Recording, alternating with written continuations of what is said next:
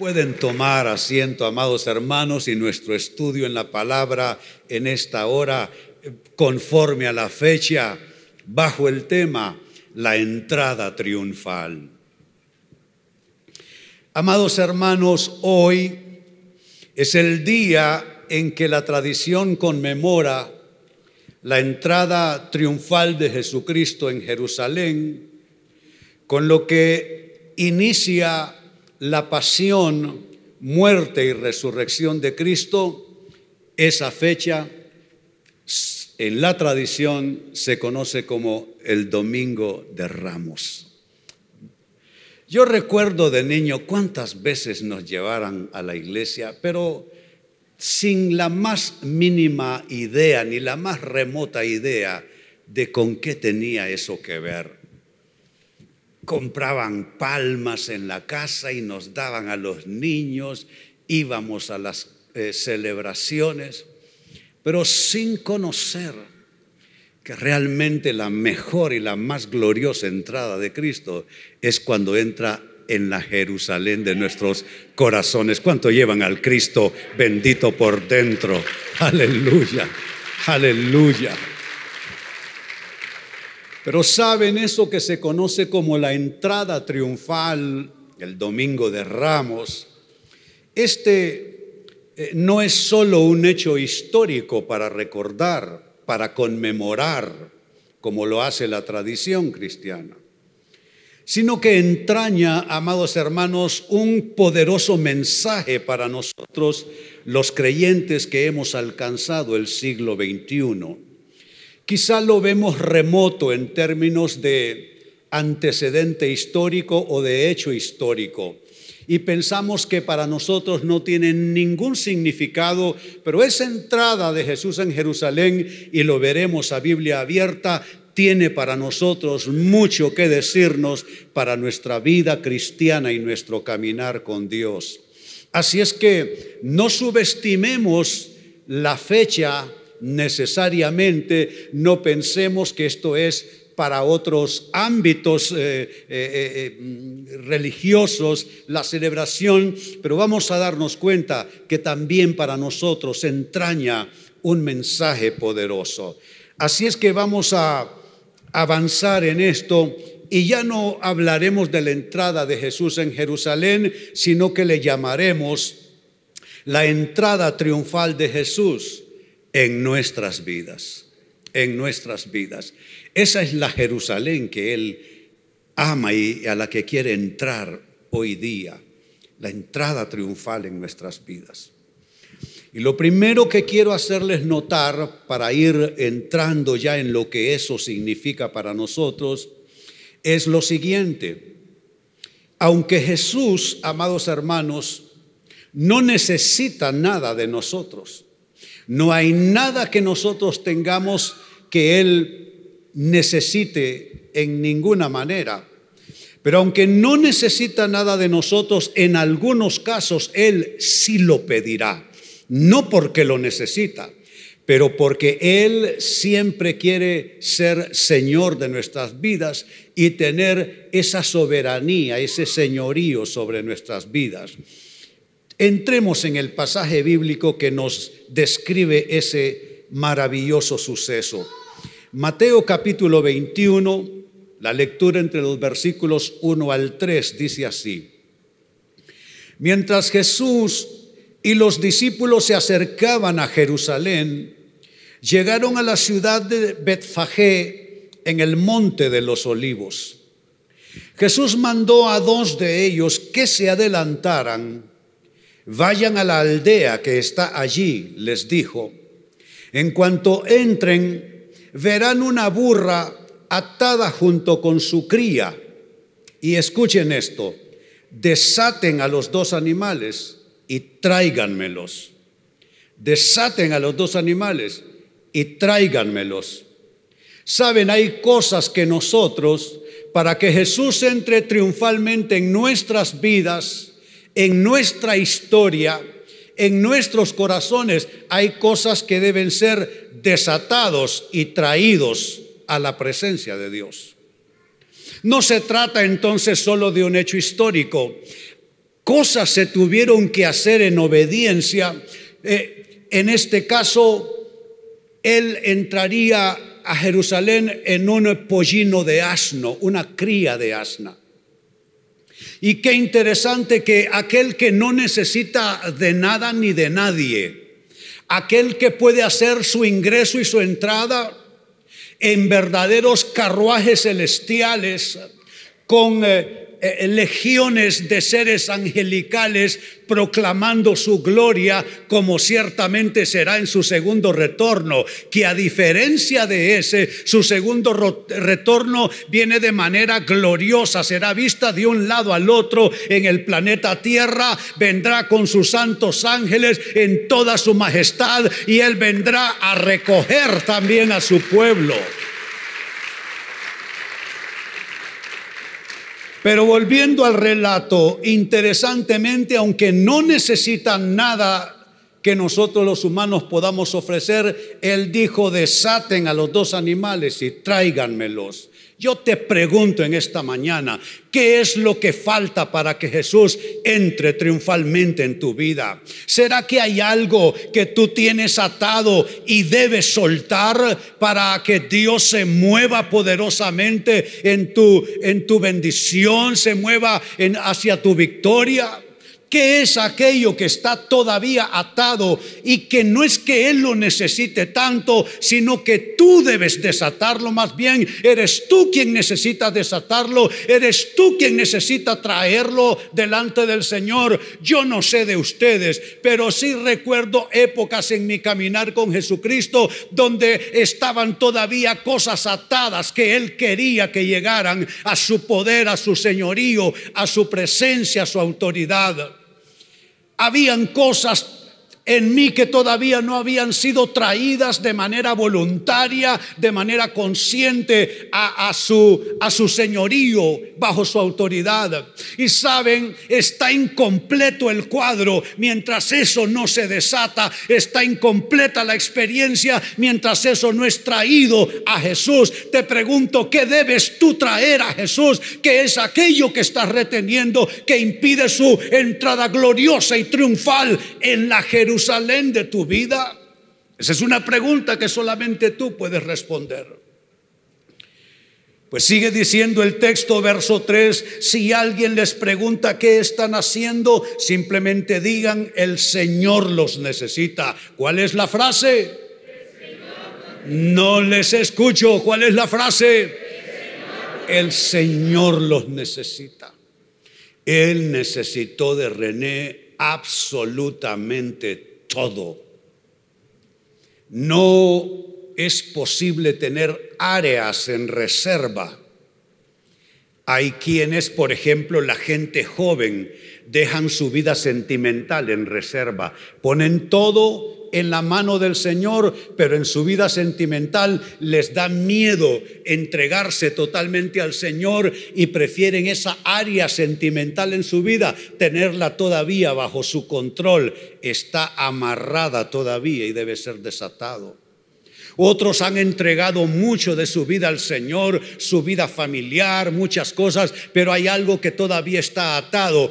Tiene que ver en este caso con su administración de vida, todavía manejan su tiempo como quieren, todavía hacen con sus recursos lo que quieren, cuando eso debiera ser desatado y puesto en las manos y en el señorío de Cristo Jesús. Es que, insisto, no es posible tener áreas en reserva en nuestras vidas. Aún nosotros que hacemos ministerio, aquí tengo varios pastores enfrente mío, uno no puede decir, es mi ministerio, nadie tiene nada, todo le pertenece a él y, todo debe ser eh, sometido a Él, entregado a Él. En segundo término, y estamos hablando de la entrada de Jesús triunfal en nuestras vidas. En segundo término, también es, es importante destacar esto. Jesús quiere usar nuestra obediencia para cumplir sus propósitos. Usar nuestra obediencia. Saben, obediencia no está tanto de moda y en boga en el siglo XXI. Hoy hablamos de la fe, hoy hablamos de palabra profética, hoy hablamos de aquellas cosas que nos llenan por dentro, que nos gratifican, que nos satisfacen. Y el tema de la obediencia parece estar postergado en el siglo XXI. Pero saben, hay algo maravilloso que nosotros podemos ofrecerle a Él, nuestra obediencia. ¿Cuántas cosas todavía no funcionan en tu vida porque falta tu obediencia? Quizá ya has activado tu fe. Quizá ya has activado tu confianza. Quizá ya tú reconoces quién es Él, pero te falta dar ese paso final que tiene que ver con obediencia total a Jesucristo. Él espera nuestra obediencia y nuestra obediencia para cumplir propósitos suyos. Vuelvo al relato. Dejamos la lectura en el versículo 3 Continuemos a partir del verso 4, es Mateo capítulo 21, verso 4 al 7, dice, eso ocurrió para que se cumpliera la profecía que decía, dile a la gente de Jerusalén, mira, tu rey viene hacia ti, es humilde y llega montado en un burro, montado en la cría de una burra. Verso 6, atención a esto los dos discípulos hicieron tal como Jesús les había ordenado. Ese es un tema de obediencia. Hicieron tal como Jesús les había ordenado. Levanto otra pregunta en la casa en esta hora. ¿Estás haciendo todo lo que Jesús te ha ordenado o hay aspectos donde estás forcejeando con sus instrucciones forcejeando con sus asignaciones para ti. Yo sé que hay cosas que Dios pide que no son fáciles para nosotros, que quisiéramos evadir, porque nos ponen en precario en muchos sentidos. Pero no hay nada mejor que la obediencia a ser tal y como Jesús nos está pidiendo en nuestra vida privada, en la administración de nuestra vida, de nuestro tiempo, en cómo estamos edificando nuestras familias, en cómo estamos administrando nuestro proyecto de vida, obediencia total a Jesús. Curioso es, eh, amados hermanos, que ellos no se daban cuenta que ir a desatar a una bestia de carga con su pollino, con su cría, y llevarlo a los, a, los pies de Jesús para que Jesús los utilizaba, los utilizara. Ellos no se daban cuenta que con esa obediencia cumplían la profecía del profeta eh, Zacarías 520 años antes de Cristo.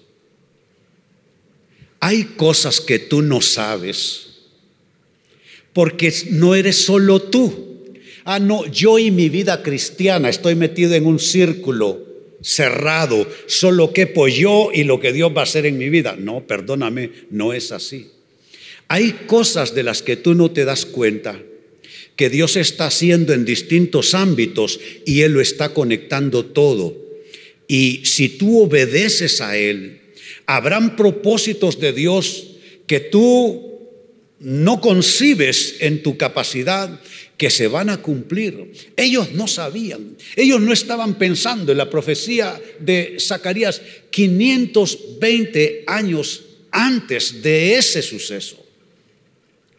Hay cosas que en el tiempo están gravitando. Quizá tú has perdido conciencia de esas cosas o no las tienes simplemente. Pero que tú, si obedeces a Dios, yo me pregunto, ¿Cuánto podrías beneficiar a tus hijos o a tus nietos con tu obediencia?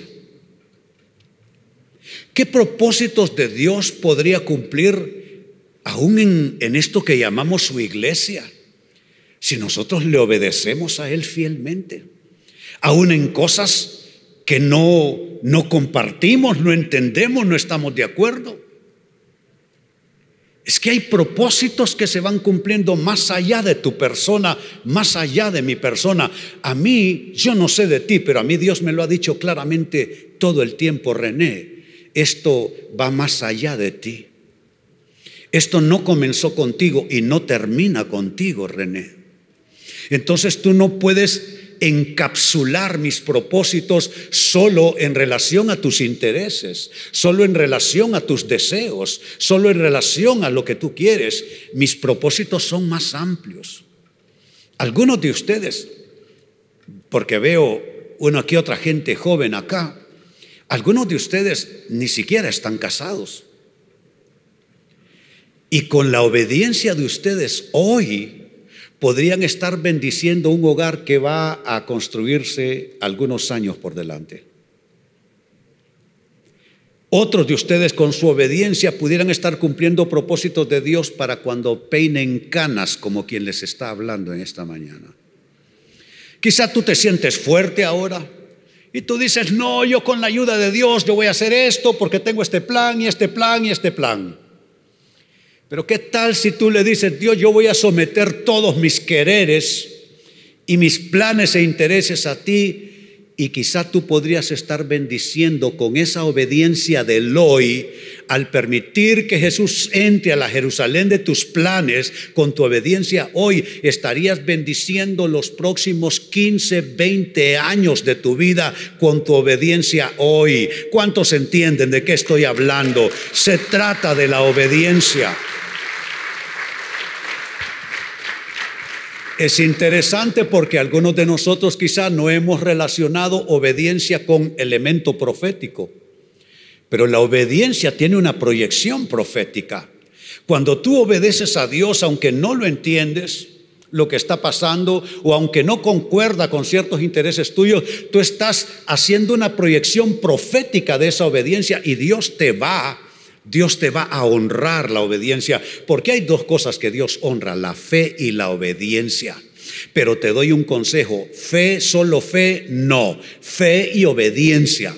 Porque solo fe sería tratar tú de manipular las cosas de Dios, el poder de Dios para que te dé todo lo que tú quieres. Pero fe y obediencia. Digan conmigo fe y obediencia. Una vez más, fe y obediencia. Y les doy un consejo. De aquí en adelante, cuando piensen en términos de fe, denle la vuelta a esa tortilla y también vean la obediencia como un requisito del cielo. ¿Cuántos me dicen amén?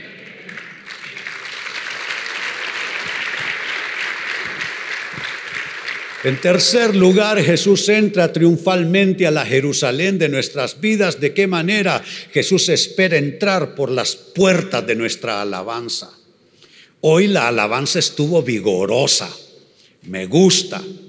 Hoy el director, que es un muchacho que yo lo veo que es circunspecto, es eh, como de una personalidad eh, como más tímido, como más así, no, no, no se desborda. Hoy estuvo desbordado este muchacho y me encantó y la alabanza estuvo vigorosa. Claro que sí. Y Dentro de su propia personalidad se miró también esos desbordes que en ninguna manera deformaron su personalidad, sino que le dieron todavía mayor, eh, mayor eh, don, eh, mayor proyección de lo que está Él, porque está presidiéndonos a todos nosotros. Entonces, lo que está pasando con el que está aquí, está pasando con el que está allá.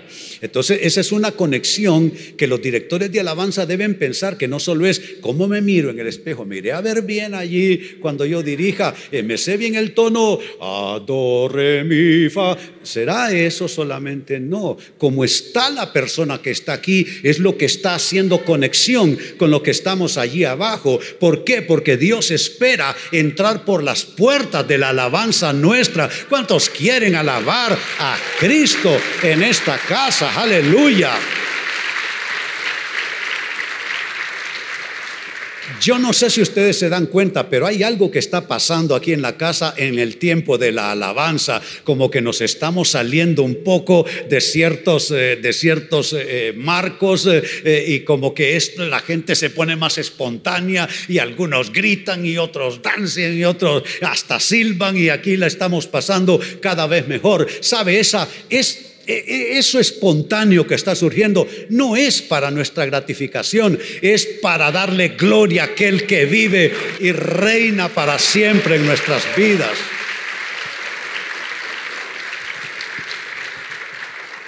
Pues Continúo con el relato, dice versos 8 al 10, de la multitud presente, la mayoría tendió sus prendas sobre el camino delante de él y otros cortaron ramas de los árboles y las extendieron sobre el camino. Noten que la alabanza es algo más que la expresión de la voz, diciendo gloria a Dios, diciendo aleluya, levantando cánticos, soltaron hasta sus prendas. O sea que la alabanza también es desprendimiento. Quizá no has vinculado el concepto de alabanza con desprendimiento. Ellos tendieron sus prendas sobre el camino. Quizá no has vinculado alabanza con acciones también. Ellos cortaron ramas. Ellos cortaron ramas. Qué interesante. Se, se sueltan sus prendas sobre el camino y cortan ramas de los árboles. Verso 9, Jesús estaba en el centro de la procesión y toda la gente que lo rodeaba, ¿qué dice? ¿Qué dice? Pues háganlo. Eso es lo mejor que pueden hacer. Dios mío.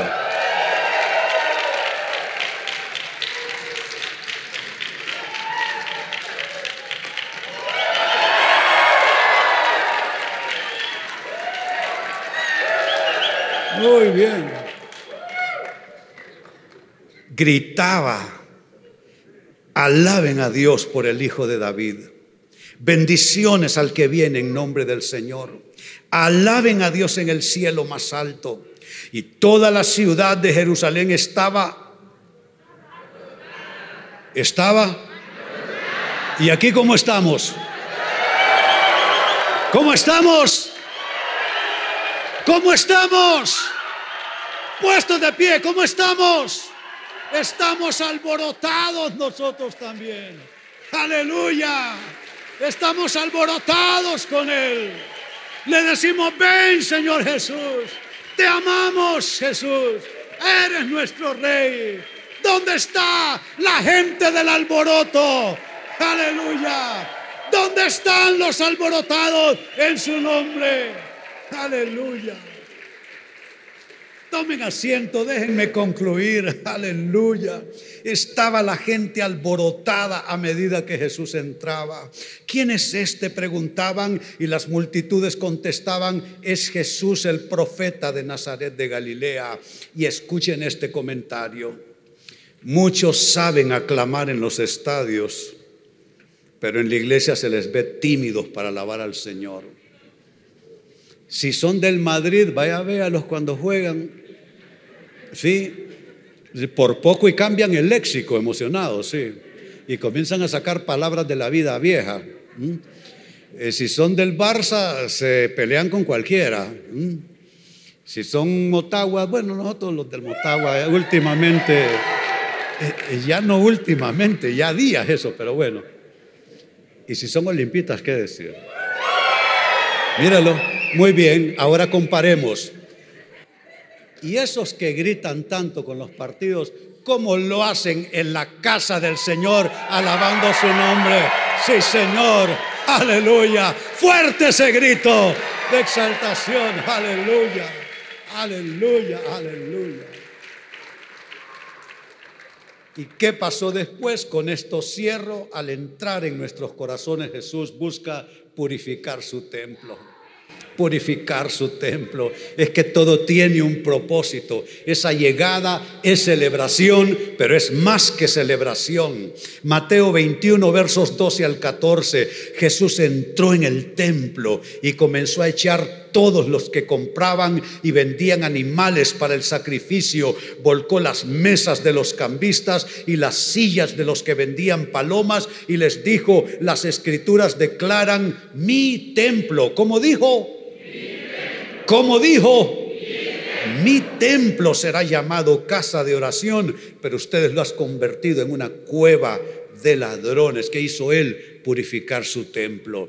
Yo no sé de ustedes, yo quiero que él limpie mi vida aún más y más. ¿Cuántos anhelan la limpieza en nuestras vidas? Aleluya. Aleluya, puestos de pie, le damos gloria, le damos alabanza, vamos a darle gloria, pueblo de Dios, a aquel que vive, a aquel que reina, aleluya. Nosotros hoy sabemos que estamos celebrando, sabemos que estamos celebrando. Vamos, si tú sabes que estás celebrando, dale gloria y dale aclamación a Él. Gracias te damos, Padre, te bendecimos. Suelten esos aplausos, aleluya. Suelten esas voces, aleluya, y démosle gloria a aquel que vive. Vamos, aleluya.